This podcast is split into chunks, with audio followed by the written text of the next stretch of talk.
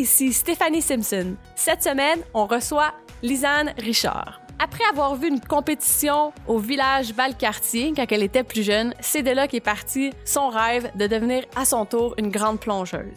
Dans cette entrevue, elle nous parle de son sport, le plongeon de haut niveau en haute altitude. Elle nous parle de sa collaboration avec Red Bull, des différentes compétitions auxquelles elle participera au cours de l'année, majoritairement en Europe, en Asie, de comment elle arrive à concilier sa vie de famille et de sa carrière comme athlète professionnelle, de l'importance de la visualisation dans les plongeons.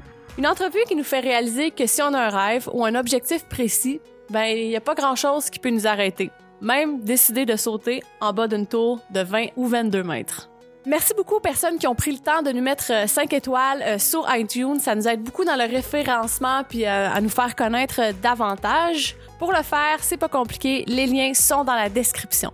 Alors, merci à l'avance. Vous pouvez toujours continuer à nous suivre sur les réseaux sociaux, Instagram, iTunes, YouTube, Facebook. Laissez-nous des commentaires. On aime vraiment ça vous entendre. Ça nous donne des bonnes idées. Puis aussi, euh, n'hésitez pas à me donner des suggestions sur euh, les prochains euh, invités que vous aimeriez voir aux machines. Alors, bonne semaine et bienvenue aux machines.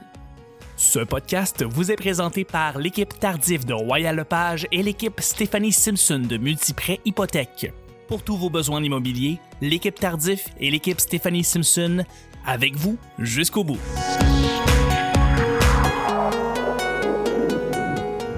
Bonjour, bienvenue aux machines. Cette semaine, on est super emballé d'avoir Lisanne Richard avec nous parce que Lisanne, tu fais quelque chose qui est complètement en dehors de la zone de confort de bain du monde dans moi. Même de la mienne. Euh, plongeuse de haut vol. Euh, c'est quelque chose. Moi, j'ai un malaise dans les hauteurs. Euh, comme bain du monde, je pense. Puis quand je vois ça, je montrais ça à mes filles la semaine passée. Les gars, viens aux machines, cette fille-là. C'était comme, wow. fait que je suis fasciné par ton histoire, ton parcours. Euh, ce que tu as partagé avec nous aussi, tu une conférence qui parle de comment rebondir dans la vie. Est-ce que tu as eu des épreuves à travers, je pense, différentes choses que tu as faites dans le ah, sport? Ben, en fait, cette conférence-là, c'est une demande spéciale de mon club de plongeon. Ils ah reçoivent une personnalité par année, euh, puis c'est une façon d'avoir une levée de fonds. Euh, puis elle s'appelle comme ça toutes les années. Fait que c'est pas mon titre à moi. mais tu veux partager quand même. mais oui, c'est ça. Le titre de ma conférence en général, moi, c'est toujours plus haut. Fait que ça, ça a ah, rapport avec mon sport quand même. mais c'est sûr qu'il a fallu rebondir de, de plein d'épreuves. Là, je pense que comme tout le monde, on vit toutes des difficultés, puis on se relève plus fort, puis on continue mieux armé pour la suite. Cool. Ben, merci d'être là avec nous aujourd'hui. Merci. merci. je dis, on est super emballés. Euh, on partagera certaines vidéos de Lisanne sur notre page Facebook, mais euh, wow, c'est quelque chose. Très impressionnant. Merci. Puis, comme je disais, quand es, avant que tu rentres euh, devant la caméra, on parlait que moi, en fait, avant même que je te connaisse, qu'on se parle pour les machines, j'étais allé me baigner à l'île Sainte-Hélène avec mes enfants, puis je t'avais vu monter sur la tour. C'est une tour qui appelle ça euh, pour. Euh? Oui, bien, à l'île Sainte-Hélène, en fait, c'est une échelle de show qu'on a montée là, avec Yves Millard. il y a une compagnie de spectacles de plongeon, lui, qui roule un peu partout dans le monde c'est Miller Entertainment. Fait qu'on a pris une échelle comme de spectacle parce que c'est ce qui se monte le plus rapidement, qui est plus léger à transporter. Puis on, a mis une petite plateforme. En fait, au Parc Jean-Drapeau, tout à l'heure, je pensais qu'on parlait du stade olympique, mais au Parc Jean-Drapeau, on a 22 mètres de hauteur. Euh, puis euh, un des défis là-bas, c'est la grandeur de la plateforme. Là. C'est vraiment petit comme une feuille, de, papier. c'est ce que je voulais. oui, oui, c'est, mes pieds fit, là, mais ils dépassent un petit peu. Wow! Mais, euh, mais c'est génial que le Parc Jean-Drapeau ait accepté cette idée-là que je leur ai apportée. Puis c'est une super belle collaboration. On va remonter une échelle à nouveau mm. euh, cet été. Puis c'est super le fun d'être en contact direct avec le public parce que des fois, je m'entraîne pendant que les autres bassins sont ouverts, puis euh, il y a des gens. Fait que c'est de la belle visibilité pour mon sport aussi. Puis pour moi, ben c'est de l'entraînement à l'extérieur en plus avec le soleil, qui est quelque chose avec quoi je dois composer en mm-hmm. compétition, mais en entraînement au quotidien durant l'année, j'étais à l'intérieur. Fait que c'est sûr que c'est une difficulté supplémentaire quand j'ai le soleil, le vent, euh, euh, des contraintes comme ça. Fait qu'au Parc Jean-Drapeau, euh, c'est génial parce que c'est quand même ce que j'ai vécu de plus similaire à, la situation de compétition. En tout cas, c'était impressionnant de voir ça. Je n'étais jamais en contact vraiment avec du plongeon de haut vol, mais quand tu avec tes enfants, puis tu regardes ça, tu dis, cette fille-là monte là, puis ça va faire ça. Mhm. Chapeau pour ça. Puis chapeau aussi de partager ça avec le, public, parce que le monde, comme tu dis, sont dans le bassin avec leurs enfants, puis ils voient ça, ben ça, ça montre aux enfants aussi d'autres choses. Ben oui. Pas mal, pas mal, intéressant. Pour les gens qui ne connaissent pas, parle-nous un petit peu de nous, de toi, c'est-à-dire. Euh, ben, en fait, moi, euh, en ce moment, je fais du plongeon de haut vol sur le circuit de compétition euh, international. Il y a les compétitions avec Red Bull Cliff Diving. Puis, je suis aussi analyste spécialiste pour les émissions Mhm. diffusées à TVA Sport. Fait que s'il y en a qui se demandent ma face a l'air de quoi, regardez TVA Sport, vous allez voir. Euh, puis, à part ça, je fais également les compétitions euh, de plongeon de haut vol de la FINA. Donc, euh, il y a les Coupes du Monde, puis les Championnats du Monde. Euh, puis je suis, euh, je me classe super bien. Là, j'ai euh, quatre victoires à l'international, puis de multiples podiums.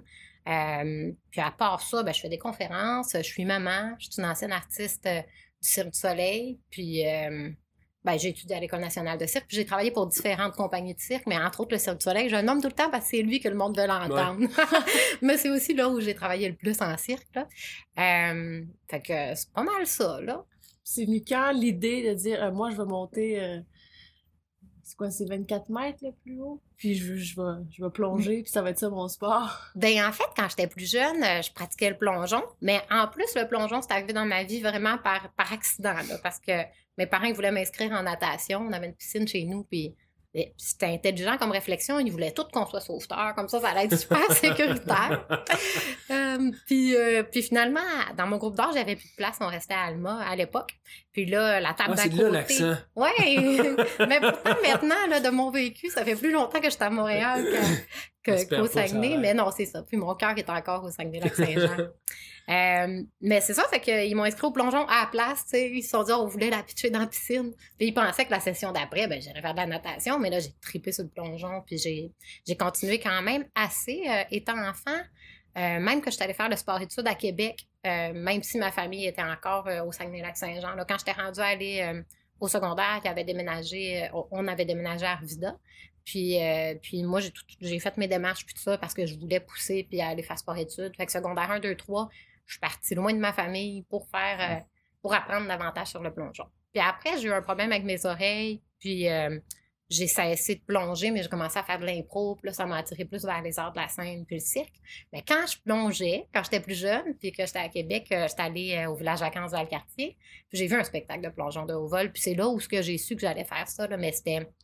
C'est bizarre quand même parce que c'était comme une certitude là. C'était pas, Ouais. euh, pas, je vais peut-être faire ça, je rêve de faire ça. Comment je peux faire pour faire ça? C'était, je vais faire ça. je sais pas exactement quand puis comment, mais ça va arriver. Fait que euh, après quelques années de cirque, là, euh, le circuit de compétition s'est développé là, à l'international avec Red Bull Cliff Diving. Fait que là, ça a attiré mon intérêt davantage. Puis j'ai décidé que je recommençais à m'entraîner en plongeon là, dans le but de faire ça. Puis euh, ça a été rough, mais ça s'est bien passé. Puis là, je suis vraiment contente de, de vivre ça, là, puis que c'est pas mal mon défi ces temps-ci. Là.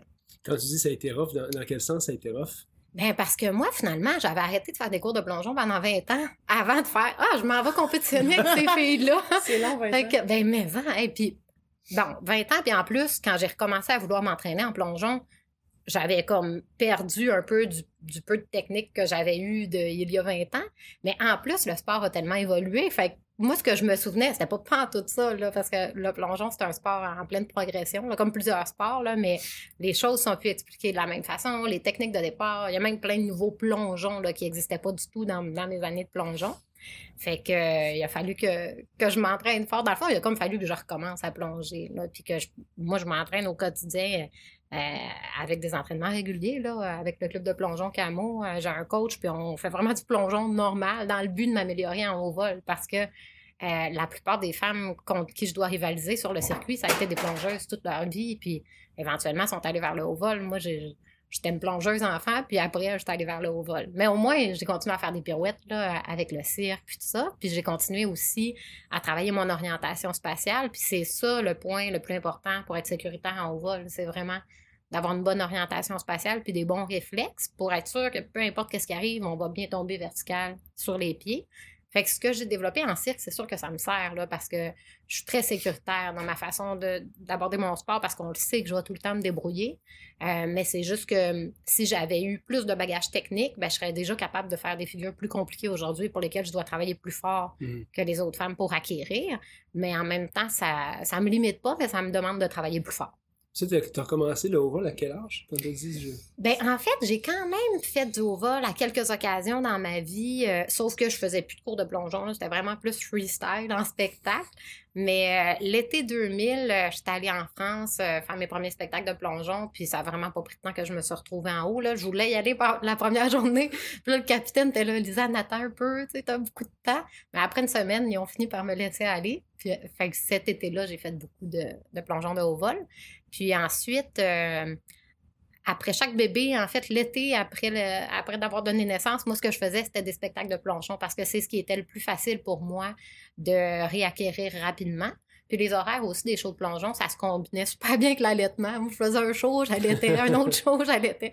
C'était quatre shows par jour, là, puis je pouvais allaiter entre chaque show. Fait que, fait que c'était comme ça qu'on, qu'on faisait avec notre famille. Mais euh, à part les spectacles, les étés après les bébés, ben, je travaillais davantage en cirque qu'en plongeon parce que c'était plus une, une vraie job avec euh, des assurances pour la famille, Mhm. puis une sécurité d'emploi un peu plus que, que les spectacles de plongeon.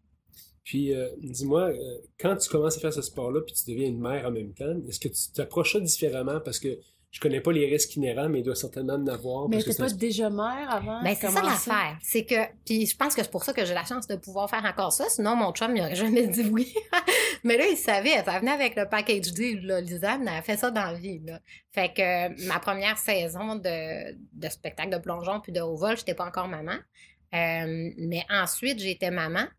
Euh, mais c'est sûr que ça a quand même changé un petit peu mon approche. Parce que mon premier été, moi, je- j'y allais, j'apprenais vraiment des nouveaux plongeons rapidement. Puis euh, j'avais un petit peu une méthode plus essai-erreur qu'aujourd'hui. Euh, fait que là, j'y pense vraiment. Je prends vraiment mon temps. Puis je fais beaucoup d'éducatif, beaucoup de visualisation. Euh, euh, je mets tout en ma faveur pour que ce soit sécuritaire. C'est le fun parce que ça m'aide aussi à m'améliorer et à être performante. Mais la première raison pour laquelle je fais tout ça, c'est pour être sûre de le faire de façon sécuritaire parce que je sais que il y a pas juste je m'occupe pas de juste moi là, dans la vie là. donc il faudrait pas qu'il arrive quelque chose parce qu'il y aurait des impacts euh, sur la vie de plus qu'une personne là.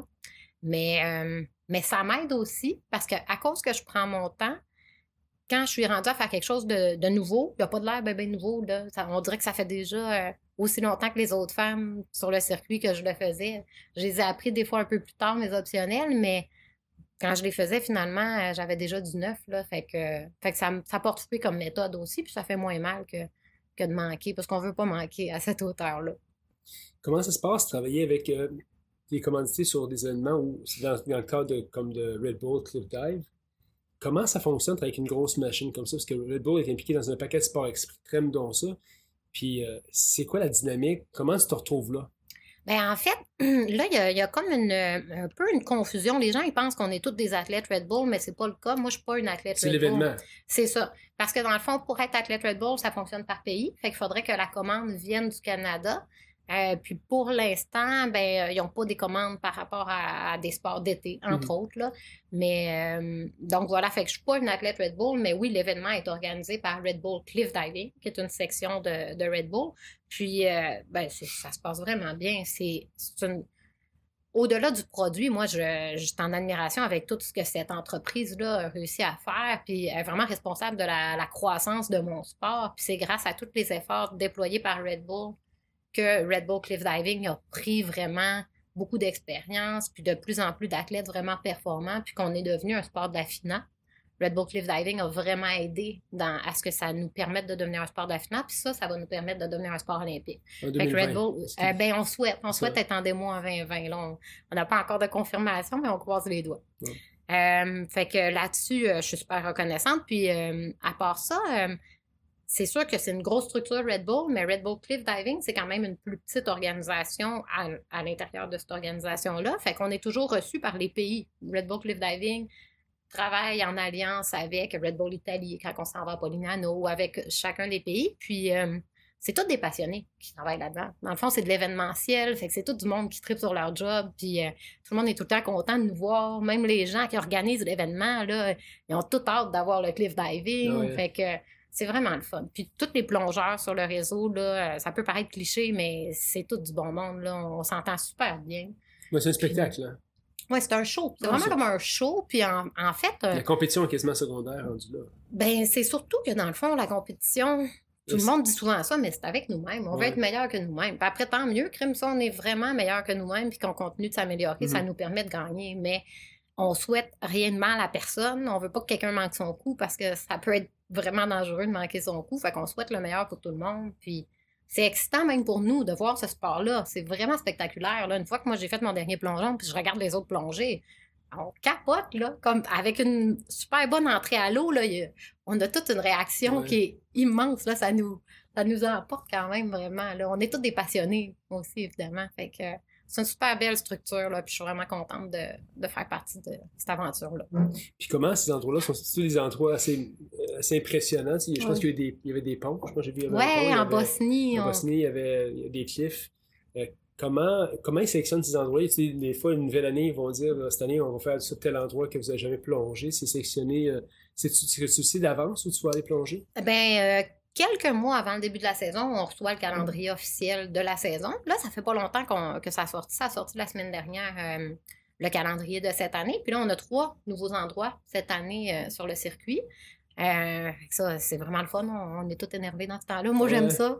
J'adore ça. C'est- C'est vraiment bien. Puis c'est le fun aussi de retourner où ce qu'on est déjà allé. Mais c'est choisi. Euh, il y a un processus assez compliqué. Là. Il faut qu'il envoie du monde faire du repérage, ensuite des premiers essais. Des fois, il envoie des, des athlètes Red Bull faire les tests euh, là-bas. Puis une fois qu'on pense que c'est bon, c'est une bonne. euh, là, ça prend la collaboration du pays puis de la ville. euh, parce qu'il faut qu'on contourne plusieurs règles aussi pour avoir la chance de pratiquer notre sport. Fait que c'est pas toutes les villes qui sont, euh, qui sont d'accord nécessairement, mais. euh, Faut Ça prend tu aussi les beaucoup bonnes- d'argent. Les bonnes hauteurs aussi, j'imagine. C'est ça aussi. Oui, qui- oui, il faut que. Des fois, on part direct de la roche là, ou, euh, ou du pont ou quoi que ce soit, mais d'autres fois, il y a des plateformes Ah ouais, installées. installées. Mhm. Mais il faut que, que des ingénieurs approuvent que oui, ça va être possible d'installer une plateforme à peu près à telle hauteur. ouais. Fait que ça prend beaucoup de contraintes, mais la, la, la première chose qui fait que Red Bull s'intéresse à un endroit, c'est le visuel. Parce que c'est un sport Mhm. super visuel. Ouais, Dans le ouais. fond, on fait ça pour. Euh, eux autres, ça leur permet de créer du visuel. Les photos sont magnifiques, les vidéos Les sont vidéos magnifiques. Fait que euh, c'est vraiment, euh, c'est vraiment ça là, qui, qui détermine. C'est-tu assez beau? Moi, je croisais mes doigts pour qu'on aille à Montréal. J'ai envoyé plein de photos, mais pour l'instant, Montréal, c'est pas assez beau. Pourtant, Ah c'est une belle ville, mais là, euh, j'aimerais vraiment qu'on aille peut-être dans le fjord du Saguenay ou. euh, en tout cas, je, je travaille fort, j'envoie des idées. Là, ça serait vraiment le fun d'avoir Ouais. une compétition au pays. Là. C'est cool, ça. Comment qu'on se sent quand on est en haut de... à cette hauteur-là? Ben, ça dépend à quand. Parce qu'il y a plein de phases émotives là-dedans. mais. euh, Juste monter, là. Ouais, ben, quand on arrive, là, à la première fois que je vois la, la plateforme, je pogne tout, pogne tout le temps un petit rush de stress, là, puis je me dis, qu'est-ce que tu fais là? Quoi cette affaire-là? Voyons donc. Euh, puis là, la première fois que je m'en vais en haut aussi, souvent, j'y vais avant d'être échauffée, d'être prête à plonger, puis c'est là que j'ai peur. Puis c'est correct. Je veux dire, c'est parce que je suis intelligente que j'ai peur, dans le fond. C'est sûr qu'on n'est pas fait naturellement pour ça, fait que ça prend une préparation. Fait que là, je me laisse avoir peur.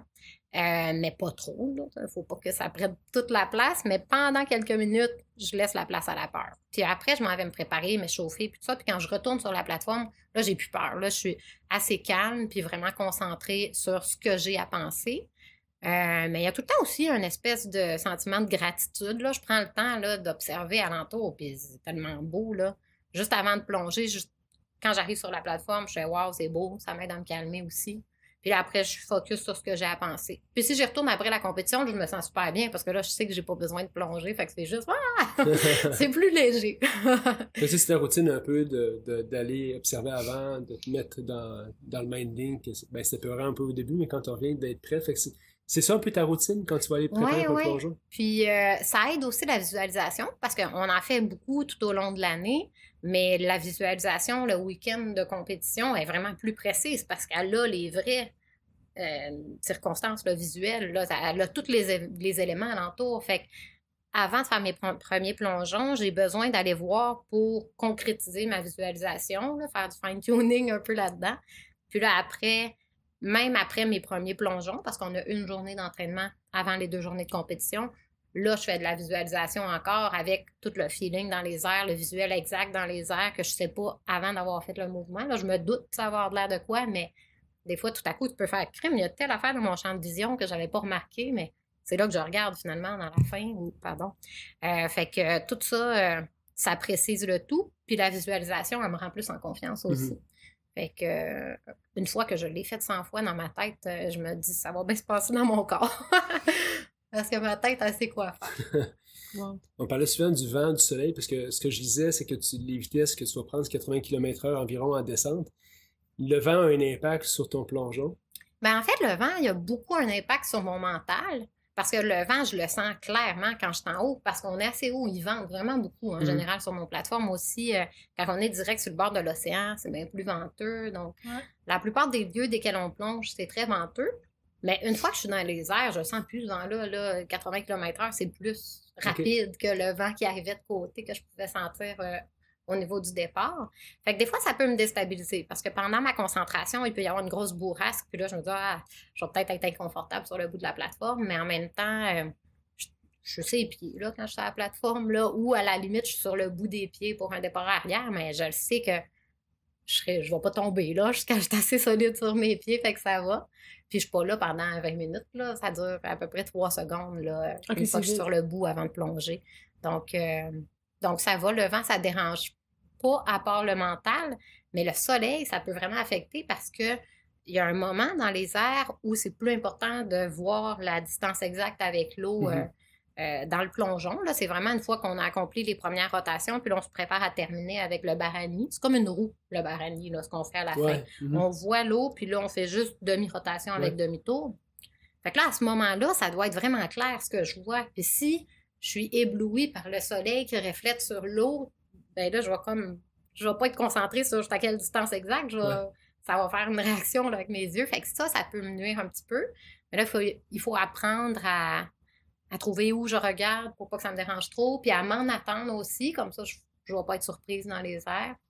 Euh, mais c'est sûr que quand le visuel est affecté, c'est les plus gros défis euh, en haut vol parce qu'on se fie vraiment à la distance claire qu'on va voir une fois dans les airs pour s'ajuster pour la fin. Puis vous les pratiquer avant, avant la journée de la compétition sur... Mais on a juste une journée d'entraînement. C'est vraiment rapide, là. On prend l'avion. Moi, souvent, je vole de nuit en plus parce que j'aime ça, pas être parti trop longtemps non plus. Euh, fait que là, après, on arrive là, on a une journée d'entraînement, mais c'est pas toute la journée, là. C'est deux heures à peu près, puis on est tous les plongeurs à Mhm. partager ce temps-là. Euh, puis, euh, puis après, le lendemain, on, on compétitionne déjà. Puis en fait, il y a la première journée de compétition, puis la finale, mais pour les positions, c'est vraiment cumulatif. Nos quatre plongeons comptent. La première journée de compétition va servir à savoir notre ordre de passage du lendemain.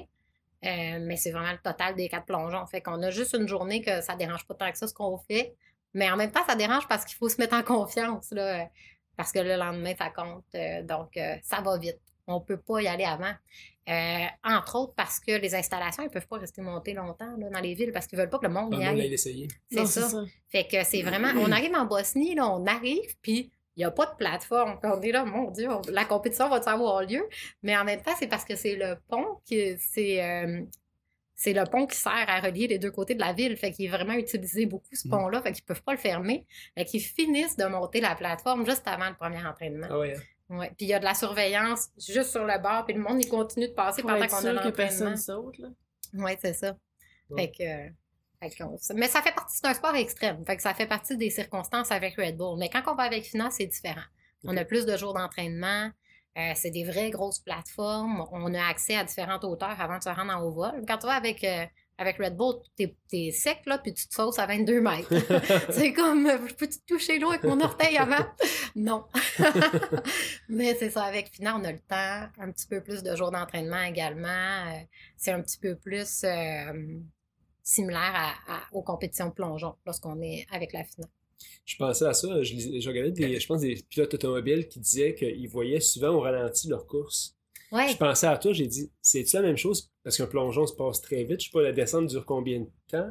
Ben, ouais, trois secondes. Trois secondes de la descente, c'est ça. Est-ce, comment ça se passe dans ta tête? Est-ce que tu as le temps de, tu sais, de bien visualiser, ben pas visualiser, mais d'exécuter ce que tu fais de manière confortable, même si c'est très rapide? Ben, ça- je te dirais que euh, ça dépend des plongeons. Il y a des plongeons où on est vraiment plus occupé dans les airs que d'autres, mais quand même, avec l'expérience, puis avec avoir fait beaucoup de visualisation, maintenant, je suis capable d'avoir un feeling de ralenti dans les airs. Puis là, je sens que c'est bien plus sécuritaire depuis ce temps-là parce que je suis en contrôle. Je, suis au courant de tout ce qui se passe. Ça me donne un temps de réaction, mais dans le fond, c'est mon temps de réaction qui devient plus rapide à cause de l'expérience, mais je suis sûre que je vais être capable de m'organiser. là. Fait que euh, Puis c'est plus le fun aussi, parce qu'on fait ça parce qu'on aime ça. Fait que si ça peut durer un peu plus longtemps, tant mieux. Euh, mais ça, c'est avec l'expérience. Les premiers plongeons de haut vol que j'ai faits, là, je me rappelais, on pouvait me dire une erreur que j'avais faite, là, puis je m'en étais même pas rendu compte. Oui, là. maintenant, je suis beaucoup plus consciente de tout. là. Des fois, je dis à mon coach, Hey, j'étais à pleine face, puis il dit, voyons donc, c'était juste une petite ligne, c'était bien correct. Hein. Comme ma, ma perception de qu'est-ce qui se passe dans les airs, puis mon analyse de, de mes plongeons, je suis plus sensible à, à plein de détails. Là, fait que ça m'aide à m'améliorer aussi, ça m'aide à me coacher moi-même. En compétition, j'ai pas tout le temps un entraîneur avec moi. En fait, j'ai pas souvent un entraîneur avec moi-même. Fait que c'est bon que j'ai une bonne conscience aussi pour pouvoir euh, m'améliorer et puis appliquer les correctifs. Puis comment tu fais pour en arriver là? C'est-tu à force de plonger ou tu mets d'autres choses en pratique dans ta vie pour faire en sorte que tu es beaucoup plus euh, calme, focus lorsque tu un, exécutes un plongeon? Mais je pense qu'il y a un changement majeur depuis que j'ai commencé à méditer. Sérieusement, la- en fait, moi, je me suis blessée. En 2017, j'ai pas pu faire la saison. Je me suis blessée, mais c'est pas un accident euh, de plongeon, mais c'est l'usure que j'avais dans mon cou, puis c'était une blessure euh, vraiment sévère. Là, tout à coup, euh, je pouvais plus bouger le bras. Ah ouais, puis, euh, Ouais. Fait que là, fait que j'ai pas pu faire la saison. Mais j'ai appris plein d'affaires cette année-là. Puis j'ai commencé à méditer pour, parce que c'était une situation assez difficile pour moi. Fait que la méditation, ça m'a aidé beaucoup à, à évoluer là-dedans. Puis euh, après, quand je suis retournée plonger, même si ça faisait super longtemps que je m'étais pas entraînée puis que j'avais pas eu la chance de performer, c'était différent dans les airs. Puis mon sentiment sur la plateforme aussi était différent. Fait qu'il y a un travail qui a été fait euh, à ce niveau-là. Mais il y a également de l'avoir fait souvent parce que ça se passe tellement vite que si tu le fais souvent, tu es capable finalement de reconnaître les, les choses comme un chemin, là, comme Mhm. quand on marche puis on va à quelque part pour la première fois, des fois on se perd, comme moi matin. Mais je suis sûre que si je reviens, je vais devenir bonne. ça va me paraître au ralenti. non, mais, mais c'est ça. À force de le faire, on s'habitue. Puis, euh, puis à force de, de visualiser, c'est sûr que, que ça aide parce que pour moi, la visualisation, c'est un super bon outil parce que ça me donne des répétitions de plus. Puis je suis dans un sport où Tu peux pas en faire un- c'est ça. Un des gros défis, c'est qu'on a peu de, quantité de, répétitions possibles. Puis plus on vieillit, comme moi j'ai 37 ans, là, depuis 20 ans, là, fait que faut vraiment que je calcule combien j'en fais des high dive par entraînement, puis par compétition, puis y a-t-il une compétition tout de suite après? Ah ben là, il faut que j'en fasse moins. Fait qu'on est tout le temps rendu à être obligé de doser pour être sûr que je demeure en, bonne forme. Euh, fait que là, on est sur la qualité, là, vraiment plus que sur la quantité. Fait que la visualisation, ça me, ça me permet de pader un petit peu au niveau de ce que j'aimerais avoir de plus en quantité. Puis la méditation, c'est une pratique quotidienne que tu fais de ça? Ben, je l'essaie. Mais euh, des fois, euh, des, des fois, ça va vite, là, avec trois enfants, là. Puis là, crime, des fois, je me rends compte, mais on fout bien, j'ai de la misère, là, tu sais, je suis comme, je pogne les nerfs plus facilement que toi. Hey, j'ai pas médité aujourd'hui. ça, me- ça me rattrape quand je le fais pas. Comme parent, c'est normal. Tu me dis pendant que tu fais ta sauce à spaghetti. Eh oui, c'est ça. Concentré sur les arômes. Ça ressemble à quoi le- la charge de- d'entraînement pour euh, à ce niveau-là? Ben, euh, c'est un sport qui est encore euh, un nouveau sport. Ouais, puis on est des athlètes avec plein de bagages différents. Euh, fait qu'il y a comme pas un mode d'emploi si tu veux être un bon plongeur de haut vol. là. Puis il faut vraiment. C'est un sport qui est très personnel aussi. C'est sûr que j'ai plein d'alliés, là, puis ça m'aide énormément. Je vais en parler dans, dans mes- les différentes choses que j'ai dans ma semaine. Là. Mais euh, c'est ça, on a besoin d'un programme qui est spécifique à nous. C'est quoi nos forces, c'est quoi nos faiblesses, c'est quoi qu'on a besoin? Euh, moi, c'est sûr que ça, ça représente une grande partie de ma vie. Là. Ma priorité, c'est ma famille, mais tout de suite après, c'est le plongeon de haut vol. Euh, sauf que du plongeon de haut vol, là, vraiment, au stade olympique, j'ai accès à une plateforme à 17 mètres qu'on a fait installer dans l'anneau de sécurité euh, au-dessus du bassin de plongeon. C'est vraiment génial d'avoir cet accès-là. Puis euh, c'est une belle collaboration qu'on a développée avec le stade pour ça. Euh, mais j'y vais, je vais pas souvent, là. euh, comme dans la grosse saison d'entraînement, j'y vais peut-être une fois par semaine pour Oui. euh, trois plongeons à la fois. Puis cette grosse saison d'entraînement-là dure vraiment pas longtemps parce qu'on a besoin d'une pause, pas de haut vol après la saison de compétition. Puis après, pendant la saison de compétition, on peut pas en faire trop entre les compétitions parce qu'il faut avoir toute l'énergie puis diminuer le nombre d'impacts pour garder les impacts pour en compétition. Fait que du haut vol, là, j'en fais pas beaucoup de secondes par année. là. En plus, c'est trois secondes Ouais, chaque. En, en compétition, je m'en vais pour quatre secondes, dans le fond. Je fais quatre fois trois secondes. Mais je fais quand même beaucoup de plongeons ordinaires pour continuer d'améliorer ma Mhm. technique, mes départs. Puis en plongeon habituel aussi, on divise mes figures de haut vol en différentes étapes. Fait qu'on fait chacune des étapes. On fait une partie qui représente vraiment le départ. Des fois, on sera un petit peu plus loin dans le mouvement pour que ça représente le départ puis la continuité. Puis après, on travaille beaucoup des baraniers, qui est la fin du mouvement. Fait que quand on met tout ça ensemble, ben là, ça donne le mouvement. Fait que là, moi, je fais plein de parties du puzzle, puis après, je médite, pas je médite, je visualise pour rassembler le puzzle, puis après, je le fais pour de vrai en compétition. Euh, également, au 17 mètres au stade, c'est plus bas que la hauteur réelle de compétition, fait que j'ai pas la chance de faire mes plongeons compliqués. Hmm. Euh, même chose au parc Jean-Drapeau. Étant donné que la plateforme de départ est tout petite, j'ai pas la chance de faire des cercles de bras ou de prendre une marche d'élan. Fait que là non plus, je peux pas faire mes plongeons compliqués. Fait que même quand je fais du haut vol en entraînement, c'est pas la Ah, c'est vraie ça, parce qu'il affaire. n'y a pas de marche d'élan quand tu es sur non, une elle a dit que c'était comme. euh, C'est ça. C'est ça. Fait que c'est pas la vraie affaire, mais les bases, c'est vraiment bien pour pouvoir pratiquer les bases puis pour pouvoir pratiquer les entrées à l'eau. Mhm. Euh, mais c'est juste en compétition que je fais les, les vraies figures. Mais à part le plongeon, je fais du eccentrics. Ça m'aide vraiment C'est quoi beaucoup. ça? Euh, c'est euh, c'est difficile à définir, mais ça a débuté à Montréal. La plupart des entraîneurs, c'est des gens qui ont un bagage en ballet. Ma coach, c'est Maude Desjardins, elle est géniale. Elle a fait de la danse toute sa vie. Puis maintenant, elle fait du eccentrics. Puis euh, des fois, elle dit le monde compare ça au yoga, mais elle, elle aime moins ça quand c'est comparé au yoga. Elle dirait plus comme Tai Chi. C'est des étirements, mais qui travaillent musculairement aussi. Ok, oui. Fait que c'est bon parce qu'on veut améliorer notre flexibilité, on veut se protéger des blessures, mais c'est bon pour monsieur, madame, tout le monde aussi. C'est vraiment euh, des super bons cours. Elle travaille avec différents sportifs de haut niveau, comme en trampoline aussi. Elle a déjà travaillé avec les Canadiens aussi. euh, vraiment différents sportifs pour pallier aussi. Des fois, on a des déséquilibres dans notre corps, étant donné qu'on est trop spécialisé dans une discipline. Et euh, avec monsieur, madame, tout le monde aussi pour aider à être en bonne condition physique, une bonne posture, des choses comme ça. Ça, j'en fais beaucoup. Moi, ça m'aide énormément. Ça m'a aidé à me relever de ma blessure également.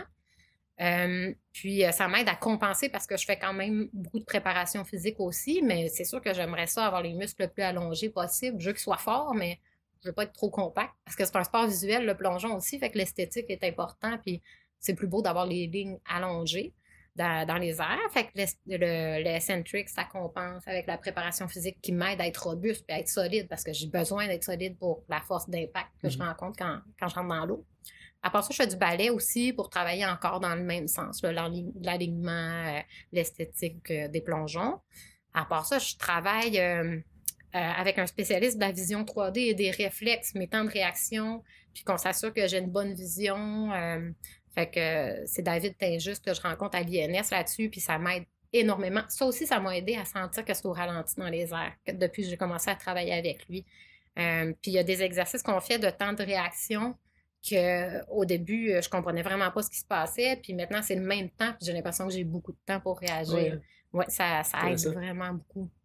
Euh, euh, à part ça, je fais, euh, je fais beaucoup de séances d'acupuncture pour m'aider à enlever les tensions. On doit enlever les tensions au fur et à mesure pour être sûr que mon corps il va tout le temps être optimal pour affronter l'impact. Parce que même si on a juste une petite blessure, quand on arrive à 80 km/h, ça pourrait devenir une blessure plus importante. Fait que c'est super important que le corps il soit tout le temps optimal, détendu. Puis l'acupuncture, ça m'aide à ma santé en général. là. Avec euh, le décalage horaire aussi, ça, c'est un de mes gros défis, là, tous les, les voyagements que j'ai à faire. En ayant une famille, c'est comme un petit peu plus difficile parce que quand je reviens, je me repose pas. Là. Quand je reviens, je me lève à 6 heures du matin, puis je fais déjeuner les enfants, puis je m'en vais les porter à l'école, puis tout ça. Fait que c'est sûr d'être en condition optimale, l'acupuncture, ça m'aide. Euh, j'ai un super ostéopathe aussi. Euh, je pense que j'ai tout Ouais, Ah, ça. j'ai plein, plein d'alliés. là. Des fois, je dis j'ai de l'aide seule quand je plonge, là, mais on est une vingtaine là, Ah, wow. dans les airs. là. Dis-moi tu parlais de l'impact tantôt, ça m'a, j'ai, ça retenu ça. Ça représente quoi l'impact d'une plongeuse d'overall quand tu arrives dans l'eau? Ouais. Visuellement, comment les gens peuvent Ben, imaginer ce qui ça? est le plus difficile, on, on cite tout le temps la vitesse, parce que c'est vrai que c'est impressionnant d'atteindre une, une telle vitesse, mais ce qui est le plus difficile pour le corps, c'est on Freiner. arrive tellement vite, puis on perd notre vitesse tellement vite, ça prend une seconde, puis on bouge plus. Donc, ben, il y a l'impact. L'eau, elle nous semble vraiment dure comme du béton quand on arrive, là, étant donné qu'on arrive rapidement. Puis ensuite, justement, en une seconde et demie à peu près, là, on, on a déjà atteint notre profondeur dans l'eau puis on bouge plus. Fait que c'est ça qui est difficile à prendre pour le corps. Mais Découverte a déjà fait une super belle émission, je suis sûre qu'on peut trouver en ligne. Il était venu me filmer à l'entraînement, puis ils ont sorti vraiment des, des données scientifiques à tel poids, euh, t'es une charge de, de telle force quand tu touches à l'eau. Puis, euh, fait qu'eux autres, là, ils ont super bien répondu. Fait que je dirais pas je n'importe suis quoi. sûr que tu vas qui nous sont- trouver ça. Ouais. Ouais, intéressant. Euh, c'est quoi les risques inhérents à. Vous, vous plongez toujours pied premier Oui, vous oui, oui. Euh, à, à partir de quelle hauteur les gens vont plonger pied premier au lieu de la tête? Je dirais peut-être à partir de 15 mètres. Ouais. Mais quand je faisais des spectacles de plongeon, pendant un bout de temps, je faisais encore du 15 mètres tête première. Mais euh, c'est sûr que c'est plus risqué. Là. Même aujourd'hui, moi, je fais même plus du 10 mètres tête première pour être sûr de protéger mon cou. Là. Je Mhm. fais juste du 5 mètres tête Ah ouais, hein? première. Parce que je veux, dans le fond, je veux être sûr de demeurer performante dans mon sport le plus longtemps possible. Fait il faut qu'on trouve qu'est-ce qui est vraiment important pour moi, puis qu'on mise là-dessus, puis qu'est-ce qui m'aide à m'améliorer, puis qui me fait pas perdre de temps. Parce que si j'ai un petit peu mal au cou, ben là, je vais perdre du temps d'entraînement précieux. Euh, mais par exemple, à la Quebrada, euh, au Mexique, ils font de génération en génération, de père en fils, là, puis ils passent le chapeau après. Ouais. Les autres, ils plongent par la tête Ouais, d'une vingtaine de mètres. Gang de fous. Ouais. Ouais, puis ils font ça également en Bosnie, l'endroit où on a fait la compétition. Euh, les gens, là, ils s'appellent des Mostari. Puis il y a une école de plongeon là, dans la ville depuis des années. Puis euh, il y a moyen d'apprendre. Puis justement, quand tu es devenu un Mostari, tu fais des spectacles, tu passes le chapeau, puis euh, Ah ouais, hein. tu divertis les touristes. Puis ils montent même à monsieur, madame, tout le monde peut s'inscrire pour un cours de plongeon. puis il y, en a qui sautent du pont, là, après ça. c'est plus fou que du bungee, là. Tu signes une décharge, puis euh, ah ouais, donc. Mais eux autres, il y en a certains qui plongent sur la tête aussi. Mais ils sont pas vraiment sur la tête. Eux autres sont comme... Ils sont pas, Ils sont comme pas plus sur le je pensais- ventre. Je pensais- je pensais que t'as dit, sont sont- sont ils sont plus toutes là. Ils sont pas vraiment intelligents. Là, sauter. euh, Ah, ils oh. sont game, ils sont game. Mais pour nous, là, euh, c'est pas légal. Dans notre sport, il n'y a pas de compétition, il n'y a pas de plongeon. C'est des numéros là, en plongeon. là. Chaque plongeon qu'on fait un numéro là, basé sur le type de départ, nombre de rotations, nombre de vrilles, etc. Puis il n'y en a pas qui finissent tête première. C'est réglementaire pour mon sport, on termine pied premier. là. Je pense que c'est parce qu'ils veulent conserver les athlètes longtemps, justement. Mais les risques, je dirais que ça dépend de notre bagage, parce que c'est sûr que si on a déjà eu une blessure, c'est toujours là où on est plus fragile, euh, étant donné qu'on va avoir un impact dessus. Euh, puis sinon, ben, le plus grand danger, c'est quelqu'un qui n'arriverait pas à bien tomber sur les pieds, parce que c'est pas permis de ne pas tomber debout. Là. Ça peut vraiment faire mal. Il y a entre autres des commotions là, dans, dans les blessures du sport. Là. On a des plongeurs qui nous attendent dans l'eau Ouais. pour, euh, pour pouvoir agir vite en cas de n'importe quelle blessure, mais ce qui, ce qui intervient habituellement, c'est si quelqu'un tombe à court de verticale, ça fait comme un. Un ouais, c'est ça. Fait que ça fait perdre connaissance. Fait que là, il faut que les autres ils sortent de l'eau parce que ça va pas bien as déjà manger. vu ça en compétition? J'en ai vu euh, quand même pas mal, mais Ah c'est ouais, surtout hein? chez les hommes. Les hommes plongent de plus haut que les femmes. Ah. Je Fait qu'ils ont moins de c'est quelle hauteur, Mais- les hommes? Les hommes, ils sont jusqu'à 27 mètres. 27. Ok. Ils ont déjà fait 28 aussi, mais là, ils ont comme réalisé à un moment donné, euh, un mètre de plus, ça paraît pas nécessairement, puis ça fait vraiment une grande différence au niveau de la vitesse parce que Ouais. chaque mètre supplémentaire, il arrive plus vite. Euh, puis aussi, chez les hommes, la compétition existe depuis plus longtemps. Ça a commencé en 2009 chez les hommes, puis en 2013 chez les femmes. Euh, fait qu'il y a beaucoup plus de compétition, puis le calibre est plus élevé au niveau de la difficulté des figures qu'ils font parce qu'ils ont plus de temps dans les airs, entre autres, mais ils sont très forts techniquement aussi, les hommes, dans le sport. Euh, fait que le risque est encore plus grand. Puis ça arrive souvent à des nouveaux plongeurs qui veulent joindre le circuit puis qui sautent des étapes puis qui vont un petit peu trop rapidement à des figures très complexes là, euh, parce que techniquement ils ont la capacité de le faire, mais ça prend beaucoup d'expérience avant d'ajouter des saltos là, pour être sûr qu'on va tomber debout là, parce qu'on on- c'est ça, on doit presque être complètement vertical. Les fesses un petit peu sorties, là, on va trouver ça vraiment plate dans l'avion en revenant, là, le coccyx, là, euh, ou, ou juste un peu à court de vertical, ben, euh, ça, peut, ça peut nous faire perdre connaissance. Ou euh, les mains, on doit se les tenir vraiment solides à l'entrée à l'eau, Ah ouais, même pourquoi? si on rentre pied premier, pour pas que le bras parte. Ah oui, hein? Fait que, mais il y en a qui décident d'arriver avec les mains sur le côté, mais c'est vraiment... euh, Risquera quand même. Ouais, c'est ça. Chacun euh, trouve sa propre technique. Il y a encore beaucoup de liberté dans le sport, comme c'est un sport qui se développe là, euh, rapidement. Mais, euh, mais les blessures sont super variées, c'est sûr.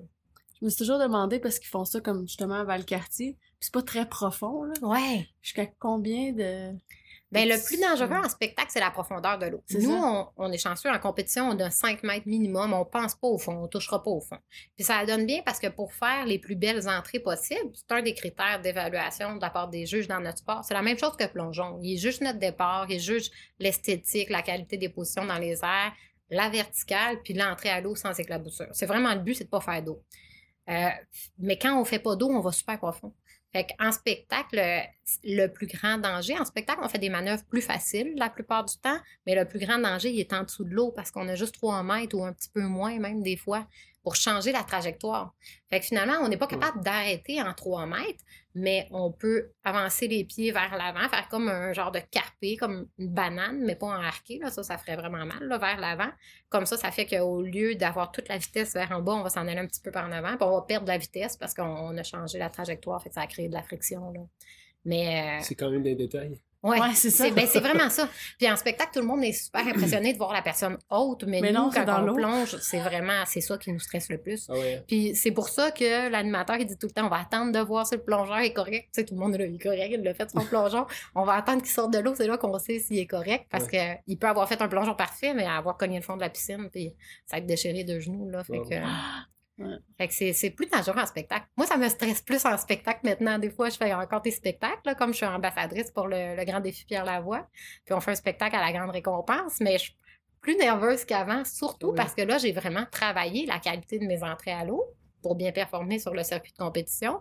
Fait que là, ça fait changement quand que, tout à coup, on me demande de, de changer la Ouais, trajectoire parce quand que de, de la profondeur sur le Ouais. circuit. C'est ça. Mais ça. je me prépare bien quand je sais que je vais faire un spectacle puis ça se passe bien. Sauf que c'est une donnée qui m'énerve un petit peu plus C'est qu'avant. différent. Ouais. Wow. C'est vraiment fascinant. J'ai une question que j'essaie d'y penser. C'était, ça me- parle ça- trop longtemps. Non, oui, il y a une question que j'avais qui m'intéressait. C'était y a-t-il un endroit où t'aimerais, t'as pas plongé, t'aimerais vraiment plonger? Ben, il faudrait qu'on fasse de quoi au Québec, là, Ouais. vraiment, là. Puis justement, ouais, ça, ça serait le fun, là. Moi, je suis native de Chicoutimi, mais... Ça, j'ai avec un grandi beluga, tu Ah ouais, donc, ça serait beau. Non, mais, euh, mais il pourrait, parce que ça arrive, euh, qu'on fait des compétitions où il y a des dauphins, Ouais. où il y a- Mais les plongeurs, bon, ils font partie de la job de nous sauver, puis tout ça, mais ils font partie, euh, dans leur mandat, c'est Ah oui, tout vérifier l'environnement, Ah oui, puis... euh, ouais, ils ont sorti un super long serpent de l'eau euh, au Pas Texas. Vrai? Ah, ils ont arrêté l'entraînement, puis ils l'ont- sorti, ils l'ont amené plus loin. Fait qu'ils vérifient qu'il n'y a pas d'animaux qui s'approchent là, de nous. là. Puis d'habitude, le mouvement, ça les tient plus éloignés aussi, de toute façon. Ça fait peur, c'est ça. A quelque chose rentrer à cette vitesse-là dans l'eau. Mais quelque chose qui se fait. passe pas, c'est les méduses. Eux autres sont, sont bien gossantes. Ouais. Euh, à Abu Dhabi, il y en a beaucoup des méduses. Quand on plonge, euh, les dernières Coupes du Monde, la finale était, il était là. Puis euh, on, on peut se faire. Ben, c'est, c'est pas des grosses méduses dangereuses, Ça fait mais mal ça brûle quand même le bras quand tu nages. C'est drôle, Lola avait une fascination pour les Ouais, mes filles, méduses cette on s'en va semaine. à Martinique bientôt, puis Ouais. les méduses, puis c'était comme la grosse affaire. Il me demandait c'était comment qu'on on faisait pour son... si ça nous arrivait. J'étais comme, tu veux pas le savoir. Qu'est-ce qu'ils disent qu'il faut faire? Ouais. Faut juste essayer que ça t'arrive pas. Ouais, c'est Mm. ça. Comment que t'arrives à conjuguer le travail, la vie de famille? C'est pas toujours... euh, Ben, c'est quelque chose, hein. Mais si tu je dis pense... que tu vas les porter à l'école en plus. là. Ouais, mais tu sais, je pense que peu importe ce qu'on fait dans la vie, c'est- un job, défi de, job. de Ouais. concilier. Euh, mais c'est sûr que là où je trouve que c'est le plus difficile, puis quand je suis bien fatiguée, puis dans une phase plus difficile, que je trouve ça tough, c'est que je suis tout le temps dans des affaires de performance. Tu sais, des fois, j'aimerais Mhm. ça juste avoir une vie correcte, puis parce que moi, ma, ma, ma principale euh, préoccupation, c'est ma famille, évidemment, mais je trouve ça difficile d'avoir tout le temps besoin d'être en performance quand je suis pas avec ma famille. Tu sais, je suis analyste à la télé, je fais des conférences, euh, je fais des compétitions. Il faut tout le temps que je performe bien. Mais oui, c'est dans ma nature. J'ai tout le temps voulu faire ça. Puis c'est ce qui me passionne aussi d'habitude, c'est ce qui est exigeant. Sauf que euh, des fois, je me des fois, je me sens fatiguée. Mais je pense que j'aurais n'importe quel job, puis des fois, je me sentirais fatiguée, là. Euh, avec trois enfants, là, c'est sûr que c'est Avec la retraite, tu fais des conférences sur l'art de De- rien faire. Ouais, c'est ça. mais- C'est vrai. Mais Après la méditation, ça m'aide aussi là, à me reposer, c'est ça. Mais euh, il y a un côté de gestion supplémentaire pendant ma saison de compétition, évidemment, là, parce qu'avec mes départs, euh, ça, ça fait compliqué. Mais mes parents demeurent à Montréal maintenant, fait qu'ils nous aident beaucoup. Puis, euh, puis évidemment, là, mon mari est super impliqué avec les enfants. Là, je suis chanceuse, là, c'est pas, pas tous les chums qui accepteraient euh, autant de départs. Là, euh, c'est quelque chose qui est pas évident à vivre pour la famille, mais tout le monde est content que je fasse ça. Mhm. Puis c'est un défi qu'on on a décidé qu'on relevait Ils sont, ensemble. sont fiers de leur. Ouais, puis de on leur- peut skyper maintenant, puis FaceTimer, puis fait que c'est quand même plus facile là, communiquer pendant les départs. Puis en général, je pars juste cinq jours à la fois. Là, je m'enligne sur une grosse saison, mais je dirais que la moyenne du nombre de départs par saison, c'était 7. Tu sais, 7 fois 5 jours, c'est 35 jours pas la fin Mhm. du monde. Là, cette année, je vais avoir une plus grosse année, mais on a décidé qu'on relevait le défi ensemble. Puis à part ça, mes autres occupations, quand je suis à Montréal, j'essaye vraiment que tout soit de jour en semaine. Mais c'est sûr que des conférences, des fois, il y a des. Des fois, il y a des circonstances qui font que oui, je suis occupée plus que de jours en semaine, mais dans une semaine habituelle, j'essaie de tout concentrer de jour en semaine pour être le plus disponible possible pour les enfants. Puis quand je m'en vais, c'est bien de l'organisation aussi. Avant de partir, la gestion, qui va aller les chercher, les porter euh, l'été, est-ce qu'on est inscrit au camp de jour? Euh, Mhm. toute cette gestion-là me prend beaucoup de temps. Là. Fait que quand je suis partie une semaine, dans le fond, ça a été une organisation d'un mois. Là. Puis quand je reviens, ben, des fois, j'ai pris du retard Sur sur, des trucs. Fait que là, euh, c'est ça. Quand je pars une semaine, c'est un mois qui est affecté là, au niveau de notre emploi du temps. Puis une carrière comme ça, on peut faire ça jusqu'à quel âge? J'ai pas de. Ben en fait. Tu vas être- tu vas être euh, la première à pouvoir le dire. Mais là, on a une femme sur le circuit qui a 42 ans, puis Ah qui est encore bonne, elle est encore compétitive, euh, c'est une bonne amie à moi. Fait que là, moi, je me suis tout le temps dit, tant qu'elle s'appelle Ginger, tant que Ginger continue, moi, je continue, plus 7, tu sais, parce qu'elle a 7 ans de plus que moi. Attends, pas 42? Moi, j'ai 37. Ben, J'ai tout le temps dit plus 7, me trompe, Plus c'est plus 5. Ah non. OK, mais c'est pas grave, faut que je continue. Quand elle va arrêter, il faut que je continue un bout de temps pour faire aussi Fait qu'il te reste encore des belles années. Oui, ben c'est pour ça que maintenant je travaille vraiment plus intelligemment. C'est ça que ça m'a apporté, entre autres, quand j'ai eu la blessure, de d'évaluer vraiment qu'est-ce qui est bon pour moi, qu'est-ce qui m'aide à m'améliorer, qu'est-ce que j'ai plus nécessairement besoin, puis qui me prend de l'énergie ou qui me crée de l'usure. Fait que là, il faut tout euh, calculer, mais je pense que quand on travaille intelligemment, on peut le faire longtemps. Écoute ton corps. ils disent. Ben c'est ça, c'est ça qu'il faut faire, c'est vrai. Mais en même temps, quand on fait quelque chose qui nous passionne aussi, euh, c'est moins lourd, puis c'est plus facile. Puis le sport est tellement dans une belle phase là, avec la future arrivée aux Olympiques, puis ça devient de plus en plus connu. Puis pour l'instant, je suis la seule Canadienne sur le circuit de compétition internationale, puis j'ai fait beaucoup pour développer ce sport-là ici, entre autres les deux lieux d'entraînement dans la ville de Montréal. Il n'y a personne au monde euh, qui a fait ça ailleurs. là. Il n'y a, Ouais. pas d'endroit au monde où on a c'est vraiment compliqué d'avoir accès à un lieu d'entraînement. Puis là, on en a deux à Montréal. On est super chanceux. Donc, euh, je sens que j'ai encore des choses à apporter à ce sport-là. Puis j'ai envie de sentir qu'il y a une belle relève quand je vais arrêter. Pour l'instant, il commence à en avoir de plus en plus. Puis cette année, il y a des bonnes chances que, que je sois plus la seule. là. Il y a une autre Canadienne euh, de l'Ouest qui va participer aux compétitions finales. Fait que j'ai super hâte euh, qu'on y aille en équipe.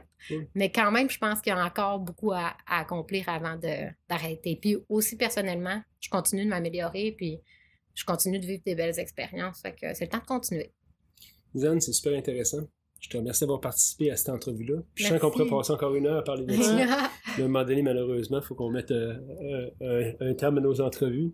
Euh, J'ai trois questions à la fin de l'entrevue. Euh, je ne sais pas si tu as eu la chance d'écouter. c'est vrai, mais là, je me rappelle plus que je m'étais Ah, c'est pas préparé au Ouais, moins. c'est parfait. Euh, c'est quoi pour toi être une machine? Ah ouais, je trouvais que c'était une belle question. Mais c'est drôle parce que ça m'a fait penser à un moment dans ma vie. Moi, je, après le.